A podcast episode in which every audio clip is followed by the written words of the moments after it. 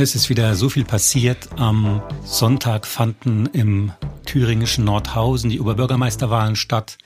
Und das ganze Land schaute panisch, ob ein AfD-Kandidat dort die Wahl gewinnt, wie wir überhaupt getrieben sind von einer wieder sehr anziehenden Anti-Migrationsdebatte oder Migrationspanik, die sich verschiedentlich äußert.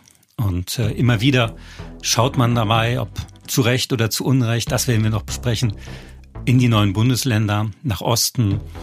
Und damit einhergehen natürlich tiefere Medienfragen, nämlich ob unser Bild von dem, was dort Realität ist, sich entwickelt hat, eigentlich stimmt, ob wir die Medien von Vorurteilen geprägt sind, ob es dort eine andere Medienlandschaft gibt, andere Erwartungen oder ob das alles übertrieben ist.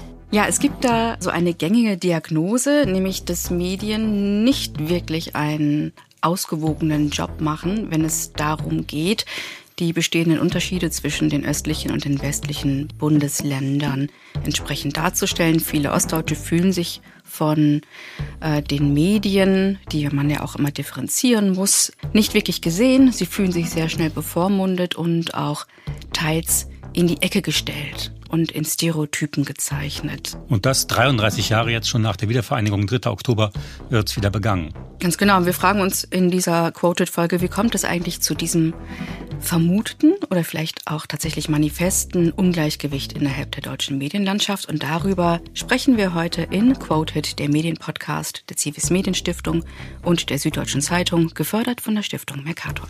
Es diskutieren Nadja Sabura, Linguistin und Kommunikationswissenschaftlerin. Und der Journalist Nils Mingmar.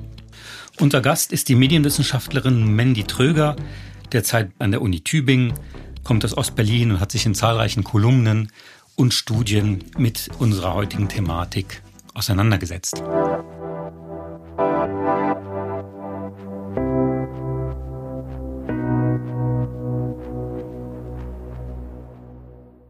Es war ja jetzt eine Dokumentation im ersten zu sehen von Jenny Wellmer, äh, Hört uns zu, da ging's äh, eine Tour d'Horizon, ein Besuch durch ostdeutsche Länder, viele medienkritische Worte, waren aber auch hier in Köln bei dem Fußballtrainer. Du redest von Steffen Baumgart, ne? Das ist der Trainer ja, genau, des ersten genau. FC Köln, kommt auch aus dem Osten und äh, ich fand diese Reportage, die ja diesen Titel so passend trägt, hört uns zu Ausrufezeichen, wir Ostdeutsche und der Westen, so passend. Da geht es darum, dass nicht über den Osten gesprochen wird, sondern dass eine Journalistin aus dem Osten, kommend und stammend mit Menschen aus dem Osten spricht, die über die ganze Republik verteilt sind. Und dieses Zuhören ist absolut notwendig und wichtig, weil nur darüber letzten Endes auch Realitäten erzeugt und geschaffen werden können, die tatsächlich den Realitäten entsprechen. Die Menschen reden selbst über ihr Leben, über ihre Wahrnehmung. Sie äußern Kritik. Und äh, ich denke, dass dieses Zuhören ein ganz zentraler Bestandteil dessen ist, was im Journalismus jetzt auch schon sich in eine ganz positive Richtung wendet. Wobei ich so ganz nicht verstanden habe eigentlich, was das Problem war. Man sah doch sehr wohl situierte und auch anerkannte, ja, und auch respektierte äh, Mitmenschen, die aber sagen, sie kommen irgendwie, sie fühlen sich nicht gesehen, sie fühlen sich nicht abgebildet. Ich selber komme ja aus dem Saarland und das Saarland ist auch nie irgendwo abgebildet, kommt nie vor in den Medien aus als Vergleich für Ölteppiche. Mhm. Insofern kenne ich dieses Phänomen, aber es führte nicht äh, oder bei mir nicht zu so einem Gefühl der wirklichen medialen Ungerechtigkeit ne, und der falschen Behandlung. Das fand ich irgendwie, ist mir noch ein Rätsel. Könnte wahrscheinlich daran liegen, dass das Saarland tatsächlich eher als Vergleichsmaßstab äh, benutzt wird, also eigentlich mehr objektifiziert wird. Ist auch nicht besonders fein. Nee, ne? äh, aber der Osten als solches, als Monolith, als äh, quasi große Einheit, doch durchaus mit sehr vielen negativen Vorurteilen belegt wird. Es lohnt sich natürlich hinzugucken, woran liegt das? Ähm, warum gibt es immer noch großes Gefälle innerhalb der sag mal, ökonomischen Struktur, innerhalb der Struktur, wie Chefposten vergeben werden, sei es in der Industrie, sei es in der Politik, sei es in Medien? Mhm, und zugleich eben dieses immer, diese Beschreibung aus dem Osten da droht uns nichts Gutes. Ja, das ist immer die Gefahr. Die sind äh, irgendwie immer im Verdacht, da besonders rechtsextrem zu sein und da besonders skrupellos zu sein. Wobei man ja vergisst, dass die äh, ärgsten Rechtsextremen teilweise aus dem Westen dorthin eingewandert sind äh, und sich das da zur Beute gemacht haben. Und natürlich äh, die AfD, äh, wenn von ihr die Rede ist, man gerne vergisst, dass die in Oberursel, also in Hessen, gegründet wurde. Das heißt, es gibt eine ganz starke westdeutsche Tradition. Also das sind alles so Elemente, weswegen die Menschen in den neuen Bundesländern sich nur zum Teil in den Medien wiederfinden können oder manchmal auch ganz aussteigen. Ja, aber jetzt gucken wir doch mal konkret darauf, wie Medien teils Bericht erstatten. Natürlich gibt es eine ganze Vielfalt von Berichterstattungen über die ostdeutschen Bundesländer. Wir gucken aber natürlich erstmal kritisch drauf, bevor wir dann zu den wirklich herausragenden positiven Beispielen kommen.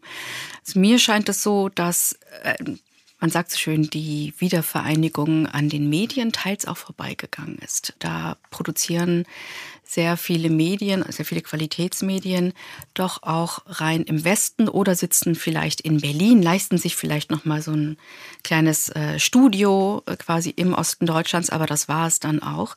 Das heißt, so dieses On-the-Ground-Reporting, wirklich in der Tiefe zu sein und mit den Menschen vor Ort zu sprechen, ihre Sorgen, Ängste, Nöte, ihre Bedarfe und auch ihre Geschichten ähm, abzubilden, das findet nicht zwangsläufig immer statt. Mhm.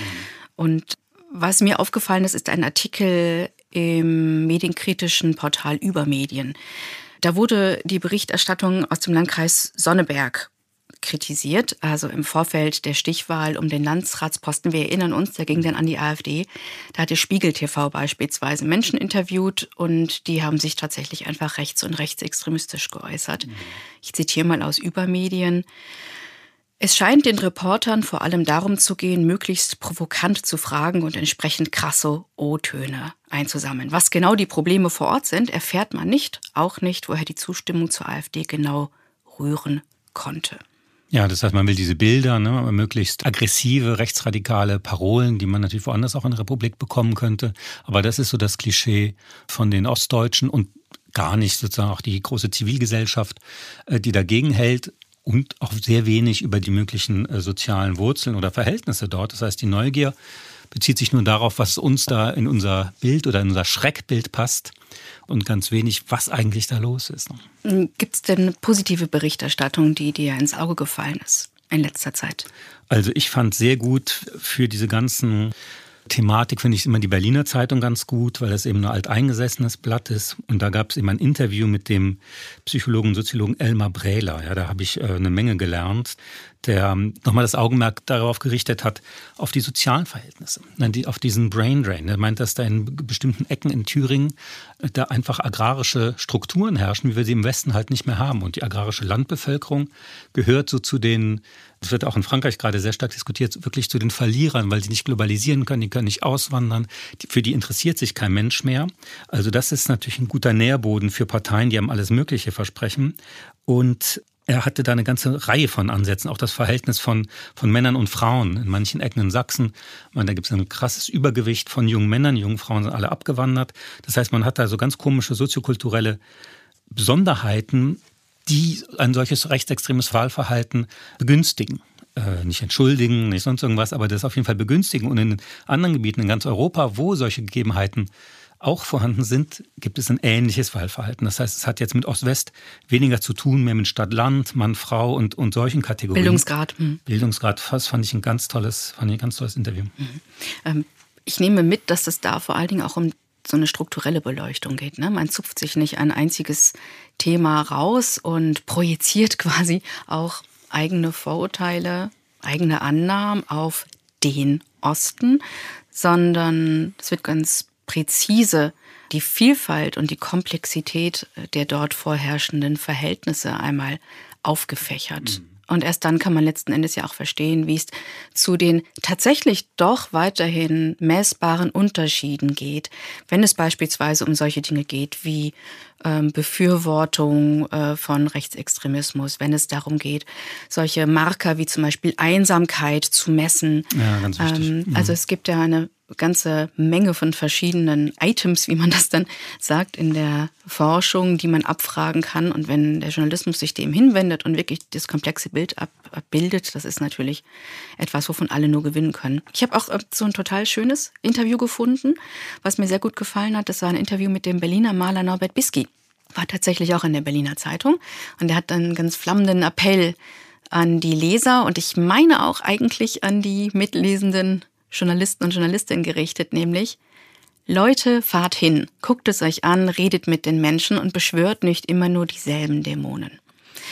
Und so ein bisschen in diese Kerbe, finde ich, schlägt auch allgemein die Medienkritik hinein. Beispielsweise hat die Journalistin Anne Heming über diese unzulässige Verallgemeinerung des Ostens geschrieben.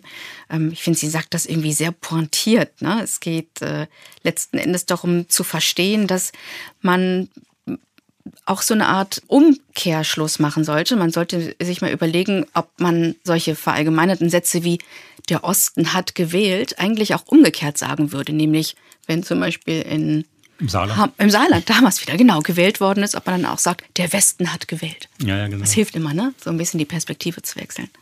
Weil du das Stichwort Einsamkeit genannt hast, da fand ich auch sehr gut ein Interview im Spiegel mit Carsten Schneider, dem Ostbeauftragten der Bundesregierung, der erzählt hat, dass manche Menschen auf ihn zukommen, bei den Debatten ganz aufgeregt sind und er merkt, die sind seinen Begriff in einer Zwischenwelt einer medialen Zwischenwelt versunken, weil die sich eben nur noch über Telegram-Gruppen und Chatgruppen äh, informieren. Das ist ein Phänomen, das sehr stark mit Einsamkeit zu tun hängt, weil man dann eben stundenlang in diesen Kanälen abhängt und äh, dann auch eher so alternative äh, Realitäten oder auch Lügen, wenn wir es deutlich aussprechen, äh, glaubt. Also Einsamkeit, gerade auf dem Land, ein ganz wichtiges Thema, auch im Westen ganz genauso. Die Inhalte, von denen du gerade geredet hast, also dass diese Einsamkeit letzten Endes dann ihre eigenen Dynamiken entwickelt und dass darüber gesprochen werden muss als Medieninhalt, als journalistischer Inhalt, spiegelt sich letzten Endes auch darin wieder, wer in den entscheidenden Positionen in Medienbetrieben sitzt. Mhm.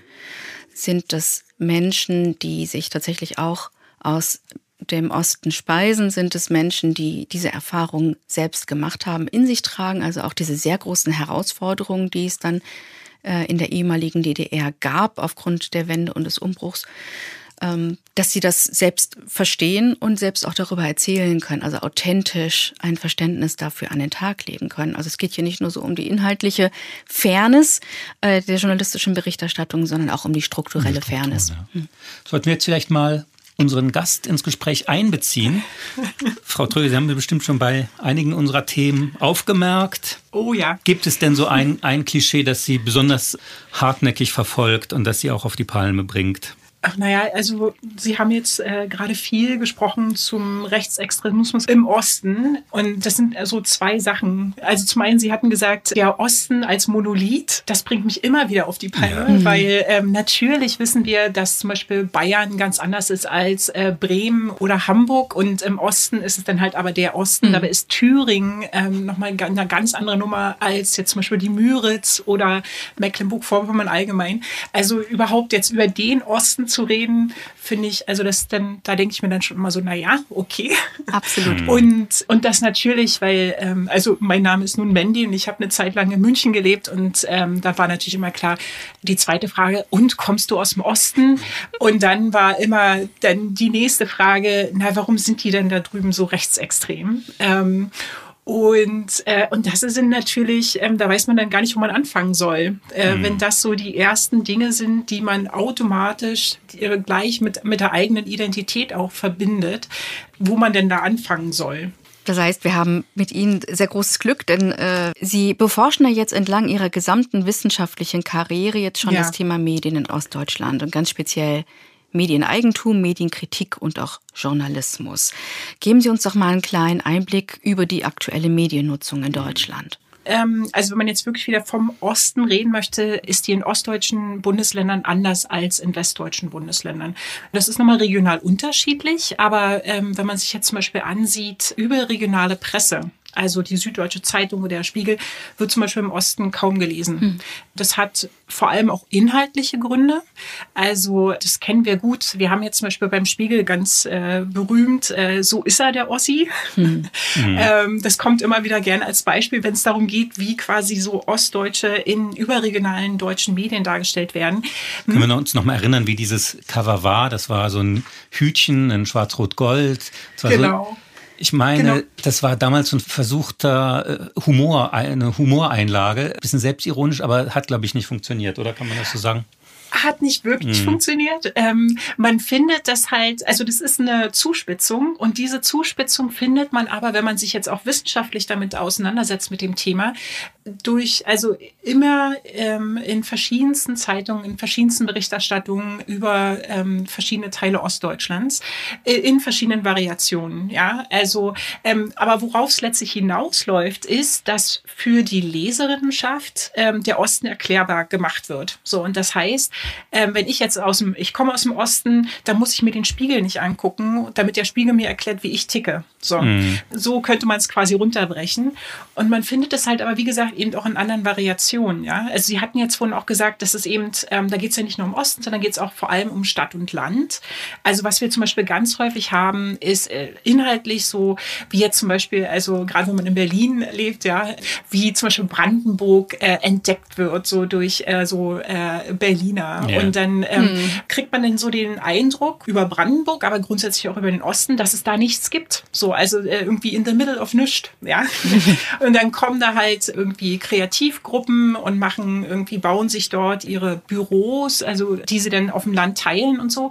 Und was aber nicht gesehen wird, sind die äh, regionalen Strukturen, die es ja dort eben auch gibt. Mhm. Ähm, aber die fallen halt eben auch aus den regionalen, aber eben auch aus den überregionalen Medien. Was jetzt überregional ist, kann man verstehen, aber es steht letztlich exemplarisch für Sozialstrukturen, die nicht gesehen werden und die eben aber auch in den Medien kaum erscheinen. Haben Sie da mal ein Beispiel, dass ich mir das na, zum Beispiel in the middle of Nüscht war ja. kein, äh, das ist ein Beispiel. Ich glaube, das kam aus dem Tagesspiegel. Ja. Äh, da könnte ich jetzt aber auch falsch liegen, wo es eben genau darum ging, wie eben Großstädter quasi äh, einen Teil von Ostdeutschland quasi für sich entdecken ja. und eben auch aufbauen, ja, also Sozialstrukturen aufbauen.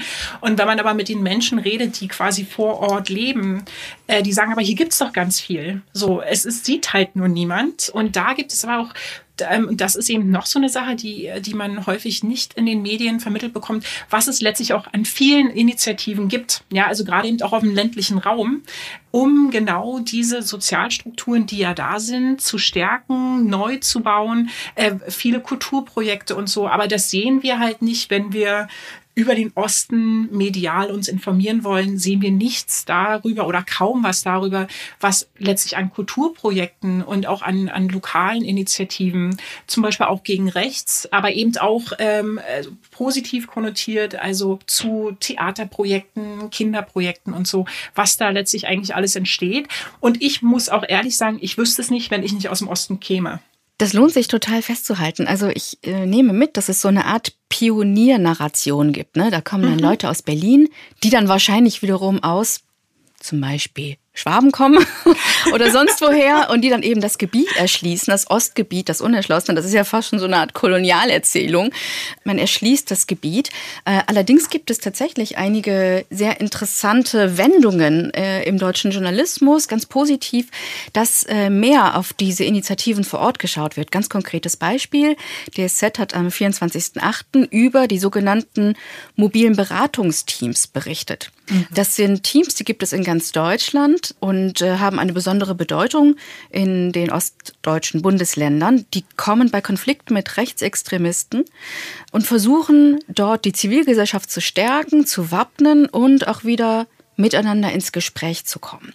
Also da gibt es tatsächlich auch eine Art Umdenken, das beobachtbar ist, dass Netzwerke vor Ort und die Zivilgesellschaft vor Ort jetzt doch medial wieder stärker ins Auge rückt. Das kann ich bestätigen. Also ich denke, dass es immer mehr auch ein Bewusstsein dafür gibt, dass ganz viel, was im Osten passiert, nicht gesehen wird. Also dass wir einfach nicht wissen, warum wählen die denn AfD? Ja, oder warum äh, wird nach 33 Jahren scheinbar immer noch gemeckert oder so? Also so eine Fragen, das sind ja Fragen, die stehen letztlich ja auch für äh, quasi eine Art, wir wissen so wenig über diesen Teil Deutschlands ähm, und eben auch über die Geschichte. Und also was ich jetzt vorhin ganz spannend fand, ist, äh, wie Sie eben sagten, auch vor 33 Jahren, also man könnte mhm. jetzt den Osten sich angucken und sagen, aber das Saarland wird ja, kommt ja auch nicht in den Medien vor. Nee, das stimmt richtig. auch. Mhm. Das stimmt. Und trotzdem sagten sie eben auch, mit dem Saarland wird aber eben nicht vor allem auch Rechtsextremismus und AfD verbunden. Und es ist halt eben auch die Erfahrung eines kompletten Systemumbruchs der immer noch im Osten Deutschlands strukturell, äh, sozial, kulturell nachwirkt. Also das darf man nicht unterschätzen. Die Wendezeit und die Nachwendezeit sind ganz, ganz prägende Erfahrungen, die von allen Menschen, die das quasi durchgemacht haben, geteilt wird. Mhm. Und wenn man sich heutzutage die AfD ansieht, und da gebe ich Ihnen recht, die AfD quasi die Führung, die Elite kommt aus dem Westen, baut im Osten Deutschlands aber ganz klar auch auf dieser Wendeerfahrung auf und nutzt die für sich politisch. Und das muss man verstehen, damit man eben auch sieht, wie anders die AfD in verschiedenen Regionen Ostdeutschlands agiert im Vergleich zum Beispiel jetzt zu Baden-Württemberg, mhm. wo sie ja auch groß und, und, und, und populär ist. Ja, also mit 20 Prozent, das dürfen wir nicht runterspielen. So. Ja, schon ganz klar. Genau. Und aber eben auf welchen Erfahrungshorizonten die AfD aufbaut im Osten sind wirklich nochmal andere. Und das muss man verstehen. Und deshalb ist die Geschichte auch so wichtig. Ich schaue es auch ja immer ein bisschen mit dem französischen Auge an, wenn man diese westdeutsche Perspektive dahingehend nochmal überwindet und aus dem Ausland schaut, dann ist es natürlich wirklich lustig, weil das ist das Einzige, was irgendwie das Ausland ja an Deutschland interessiert, diese Geschichte der Wiedervereinigung. Ja, genau. auch so genau. Leute wie Wolf Biermann, wie Armin Müller-Stahl, die für uns halt zum Inventar gehören, Angela Merkel, Joachim Gauck, das sind Figuren, die das Ausland total interessieren, die das moderne Deutschland prägen.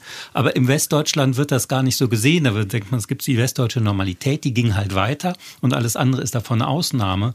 Dabei ist das, was an Deutschland auch an Literatur produziert wird oder äh, an Debatten stattfindet, ist eine Folge dieser Wiedervereinigung, die einfach äh, das wesentliche Ereignis unserer Zeit ist.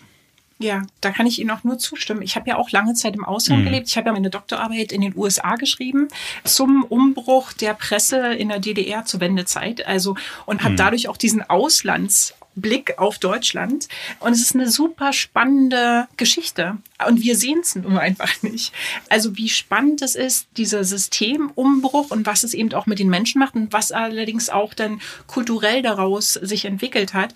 Ich glaube, mein Eindruck ist ganz ähnlich, dass es im Ausland dafür viel mehr Interesse gibt und einen viel offeneren Blick als innerhalb von Deutschland. Man hat, kommt ja auch immer wieder so ein bisschen die, die, Feststellung, dass im Osten ganz anders Medien werden ganz anders konsumiert. Und dann kommt immer die Aufstellung, dass unsere Qualitätspresse, der ich natürlich sehr anhänge, die Frankfurt Allgemeine Zeitung, die Süddeutsche Zeitung, der Spiegel, in den neuen Bundesländern ganz wenig gelesen werden. Mir kommt immer, mir kommt dabei immer in den Sinn, es gibt kaum was Intimeres oder Privateres als die Tageszeitung. Es ist ganz selten, dass Leute von der Süddeutschen zur FAZ wechseln oder umgekehrt, sondern die Leute haben das oft über Jahrzehnte irgendwie zu Hause. Und das ist mhm. natürlich äh, in äh, Thüringen und in Sachsen und in Brandenburg ganz genauso. Da ist eben die Leipziger Volkszeitung zu Hause, die Berliner Zeitung und andere. Das heißt, man wechselt dann nicht jetzt zum Kölner Stadtanzeiger. Warum auch? Ja, das äh, genau. ist immer so eine falsche Vorhaltung, die man, die man dort macht. Genau. Also ähm, im, im Osten ist es ganz, ganz genauso. Also, dass die Zeitungen ja auch über Jahrzehnte quasi die Menschen begleitet haben. Was jetzt anders ist, zum Beispiel an der, an, am Osten, der, der Presselandschaft im Osten jetzt vom Westen ist, dass im Prinzip sich strukturell nach dem Fall der Mauer kaum was verändert hat. Also die großen Zeitungen Ostdeutschlands, die Regionalzeitungen, sind immer noch die ehemaligen SED-Bezirkszeitungen, also die Zeitungen quasi der Sozialistischen Einheitspartei Deutschlands. Das waren ganz große Zeitungen damals zum Fall der Mauer. Die hatten ganz hohe Auflagen, ganz viele Abonnenten und denen sind die Menschen auch treu geblieben. Also am Anfang haben sie halt viel Westpresse gekauft, weil jeder wollte irgendwie mal Westpresse lesen. Und dann hat sich aber ziemlich schnell herausgestellt, das hat die Leute gar nicht interessiert und die sind letztlich bei ihren angestammten Zeitungen geblieben, die dann in den Besitz von westdeutschen Verlagsgruppen gegangen sind mhm. und die sind bis heute im Prinzip ähm, regional so Monopole. Äh, und sind bis heute auch, also wenn man sich ansieht, wem gehören die Zeitungen Ostdeutschlands, die gehören alle, bis auf zwei vielleicht, mhm. also ehemaligen SEB-Bezirkszeitung, äh, gehören allen äh, westdeutschen äh, Verlagen, die jetzt ganz aktuell oder ganz berühmtes Beispiel jetzt ist die Berliner Zeitung, die von Holger Friedrich mhm. gekauft mhm. wurde und der ist jetzt halt ein Ostdeutscher. Mhm. Aber ansonsten, also wenn man sich das quasi strukturell anguckt, hat sich da gar nicht wirklich viel verändert. Es ist eine andere Art der Mediennutzung. Äh, dadurch kommt dem ähm, öffentlich-rechtlichen Rundfunk in Ostdeutschland nochmal eine, eine wirklich große Bedeutung zu, mhm. weil hier eben auch, äh, also einfach die regionale Berichterstattung mhm. hier auch nochmal ganz wichtig ist, die dann eben auch idealerweise irgendwie auch für ganz Deutschland, also in die ARD eingespeist wird. So. Wenn wir jetzt nochmal so ein bisschen auf die Zahlen gucken, ich habe noch so eine schöne Studie äh, entdeckt, eine Datenanalyse. Das ist ja. eigentlich mal besonders spannend zu gucken, was die Daten sagen. Da wurden circa 200 Millionen deutschsprachige Presseartikel maschinell analysiert. 200 Millionen, echt eine ganze Masse. Äh, das ist eine Datenanalyse der Berichterstattung über Ostdeutschland im Auftrag des MDR. Und die ergab, dass ausgewählte negative Begriffe zunehmen in der mhm. Berichterstattung in Zeitungen und Zeitschriften. Also seit der Jahrtausendwende gibt es da eine Zunahme der Begriffe wie abgehängt oder Armut. Und ja. äh, positive Begriffe, die eigentlich immer so mit der Wende verbunden wurden, zum Beispiel Wachstum, Modernisierung oder auch Aufschwung, werden inzwischen auch deutlich weniger gebraucht. Die Frage ist, mhm. wie Medien entsprechend dann mit dem Blick auf die ostdeutschen Bundesländer in ein gemeinsames Bild von Deutschland übertreten können, in dem nicht eigentlich immer mehr geteilt wird zwischen dem Osten und dem Westen, ohne entsprechend Unterschiede außen vor zu lassen. Mhm. Das wäre natürlich auch ein großes Problem. Was raten ja. Sie da? Ja, also diese Studie kenne ich auch. Allerdings, ey, jetzt, wie gesagt, ich mache ja nichts anderes in meinem Leben, als mich mit diesem Thema auseinanderzusetzen. Und da gibt es andere Studien, also für diejenigen, die sich dafür interessieren. Thomas Abe ist ein ganz toller Wissenschaftler, der zeigt im Prinzip, dass, wie wir über Ostdeutschland reden, noch zusammenhängt auch mit der DDR. Also, dass so bestimmte mhm. Stereotype, es, es gibt eine Mangelwirtschaft, die Menschen meckern und so, dass die sich ja auch in unserem kulturellen Gedächtnis äh, weiterziehen, ja. Und was wir heute aktuell in den Medien haben, sind eben auch diese Stereotype, die schnell funktionieren, ja. Also, man, um Stereotype oder um so eine schnelle Kommunikation aufzubrechen, das ist ja kompliziert und dann braucht es irgendwie mehr Zeit und es braucht irgendwie Komplexität und man müsste dann wirklich äh, mit den Menschen, also in Regionen gehen, mit den Menschen reden mhm. und Stereotype aufbrechen und das ist immer schwierig, gerade wenn man so vom tagtäglichen Journalismus redet, ja. Das sind dann immer so Ausnahmeprojekte vielleicht. Aber so im alltäglichen medialen Diskurs muss es eben auch schnell gehen und es muss greifen. Und da greifen halt bestimmte Stereotype oder bestimmte Wörter, die wir nutzen und die wir dann automatisch halt einfach auch wissen, wie wir die lesen sollen. Eine Sache, die man halt äh, tun könnte, ist eben, was Sie vorhin sagten, der Osten hat gewählt, würden wir das über den Westen sagen. Also sich auch immer wieder selbst zu hinterfragen, so, welche Muster bedienen wir denn jetzt hier, wenn wir sagen, der Osten hat gewählt oder in the middle of nichts. Ähm, äh, also genau eben diese Wortkonstruktion, die so äh, von der Hand laufen die zu hinterfragen. Und ich weiß allerdings auch, dass es schwierig ist im journalistischen Alltag. Mhm. Meine eine gute Entwicklung ist ja, dass der Osten tatsächlich literarisch immer noch so stark ist und eine starke Tradition ja. hat und dass jetzt äh, die Bücher, äh, auch jetzt von Anne Rabe, ne, die Möglichkeit von Glück ja. zum Beispiel, jetzt nominiert für den Deutschen Buchpreis, nochmal eine ganz andere, diese Geschichte so reinspeisen, dass dann über die Feuilletons, die Kulturteile oder äh, die Bücher von Katja Heuer, Dirk Oschmann, wie auch immer man das jetzt im Einzelnen äh, bewerten mag, ob man da jetzt äh, die gerne liest, dieser Meinung ist oder nicht, aber die äh, schaffen es doch immerhin, den Diskurs auch ein bisschen in den Medien, in den Redaktionen so ein bisschen aufzubrechen. Ja, genau. Also äh, interessanterweise äh, Katja Heuer, die ist ja nun auch im Ausland, ja, und hat auch eben diesen Blick, ganz ähnlich wie mir. Ich kenne auch viele, ist auch äh, Ostdeutsche aus meiner Generation, die ins Ausland gegangen sind und da nochmal einen anderen Blick auch auf die eigene Geschichte bekommen haben. Das finde ich super. Mit Dirk Oschmann, ähm, ich war jetzt gerade erst äh, länger, also jetzt auch in Thüringen unterwegs und äh, habe so Vorlesungen gehalten und Dirk Oschmann wird wirklich viel gelesen. Also der wird ja. auch da sehr, es wird sehr gefeiert, obwohl er letztlich nichts Neues sagt und das auch sehr polemisch tut. Aber es spricht eben doch dafür, dass er Menschen abholt Also mit dem, was sie eben, was sie umtreibt. So. Mhm. Also ich bin jetzt kein großer Fan des Buches, aber ich sehe es als Chance, da quasi auch in Dialog zu gehen und eben so dieses Ost-West-Thema oder überhaupt auch Ostdeutschland, ja, und ähm, nicht so ein Nischenthema zu machen. Ich bin dann doch immer noch diejenige, die dann zum Beispiel sagt, so, naja, also der Journalismus in Deutschland ist vor allem männlich. Journalisten kommen aus gutbürgerlichen Verhältnissen, sind vor allem weiß und sie sind westdeutsch. Und dieses Westdeutsch fällt halt häufig raus, wenn wir über den Journalismus reden und das sollte mit drin bleiben, weil es eben auch doch wichtig ist, wie wir in ganz Deutschland über Politik und über Gesellschaft reden. Repräsentation matters, sagt man ja immer so. Ja. Damit sind wir auch eingestiegen in unser Gespräch. Mir ist aufgefallen, dass es in der Berichterstattung über die ostdeutschen Bundesländer sehr oft äh, einen Anlass gibt, äh, beispielsweise Gedenktage, Jubiläen, selbstverständlich Wahlberichterstattung, da liegt ein sehr großer Fokus drauf, oder auch wenn es um das Thema Rechtsextremismus geht.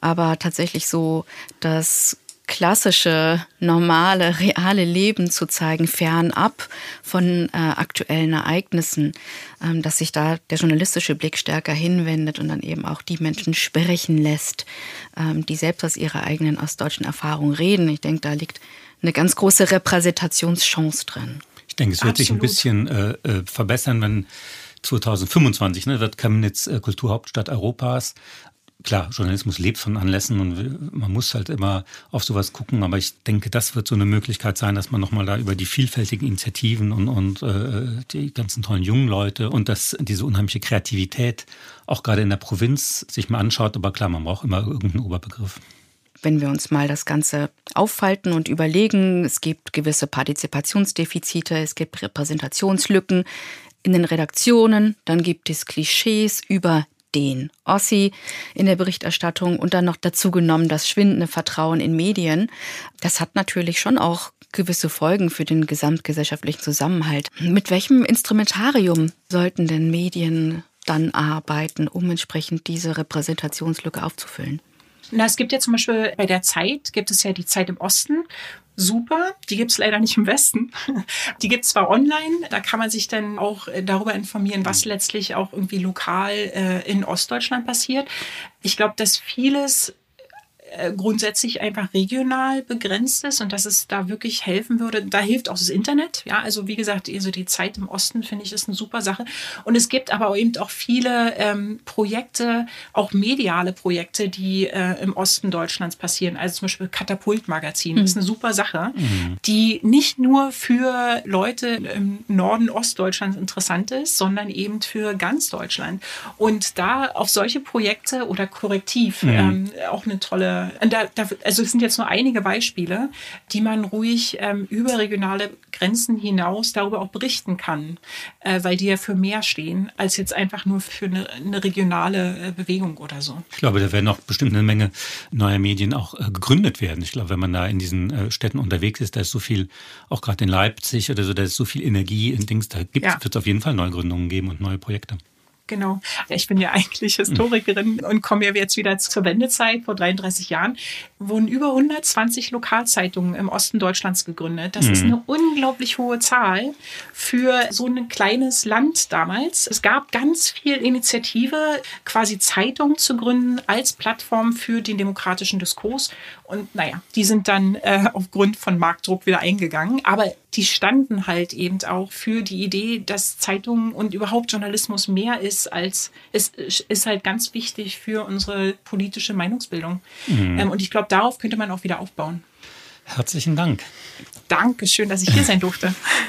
Das war Medienwissenschaftlerin Mandy Tröger, Expertin für die Entstehung und die Auswirkungen ostdeutscher Medienrealitäten, Kolumnistin der Berliner Zeitung und auch Mitglied im Netzwerk Kritische Kommunikationswissenschaft.